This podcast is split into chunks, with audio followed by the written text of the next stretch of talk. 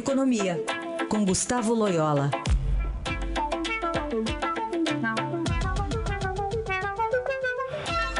Oi, Loyola, bom dia. Bom dia. Começar falando sobre a retaliação da China é, contra os Estados Unidos, um dia após o anúncio de que o governo americano vai impor tarifas sobre 200 bilhões de dólares em importações chinesas, o governo da China informou que vai aplicar retaliações contra produtos americanos no valor de 60 bilhões de dólares.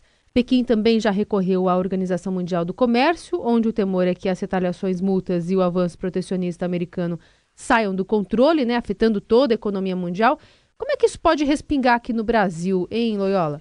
Bom, é, é, é a situação que eu acho que é onde todo mundo perde, né? Eu acho que o, os Estados Unidos no final vão perder os consumidores americanos, consumidores chineses e o mundo inteiro, né? Porque isso prejudica o comércio é, e isso afeta o Brasil. Esse ambiente é, menos, menos, menos, mais protecionista que a gente está vendo, ele tem um efeito negativo sobre o comércio mundial, sobre o crescimento global. O Brasil, é, sendo um grande exportador de commodities, é, precisa que, principalmente a China, é, tenha uma economia robusta e cresça mais fortemente para que os preços de commodities se mantenham elevados e a demanda, é, enfim, também alta, né, que favorece as nossas exportações.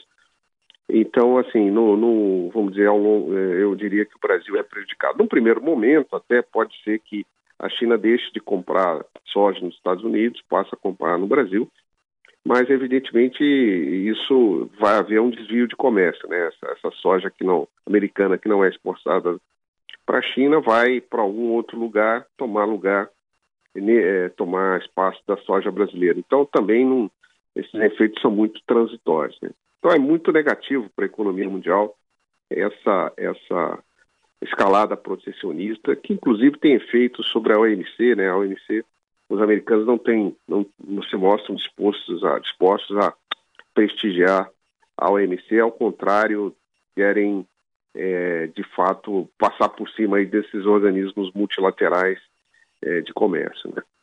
Loyola, assunto interno nosso. Ontem começou a reunião do Copom, hoje deve sair o anúncio da taxa básica de juros. Qual a expectativa? Ainda é de manutenção em 6,5% ao ano? Bom, Raíssa, bom dia. É, de fato, a expectativa é de manutenção, é, apesar da pressão é, cambial, né? O câmbio já começa aí a afetar os preços. É, isso é, não é evidente no índice de preço ao consumidor né? É, ainda, mas no, no, índice de preços atacado, no IPA lá da GV e tal, já, já se mostra bastante presente esse efeito da desvalorização acelerada do real é, em algum momento esse, isso vai chegar aos preços ao consumidor, é, mas é, vamos dizer, não a ponto, pelo menos numa visão de hoje, de ameaçar a meta de inflação. É por isso que o Banco Central é, deve manter aí é, a taxa no, no, nos seus patamares atuais.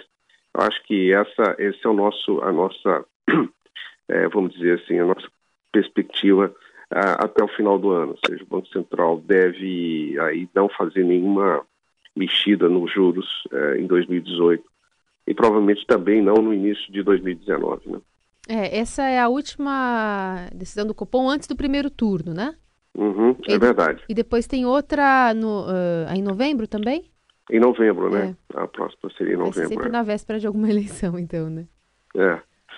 é. mas, mas assim, eu acho que, que por enquanto a inflação sob controle, uhum. vamos ver como é que o processo é, eleitoral se, se desenrola e como isso vai afetar aí os mercados e principalmente a taxa de câmbio, né?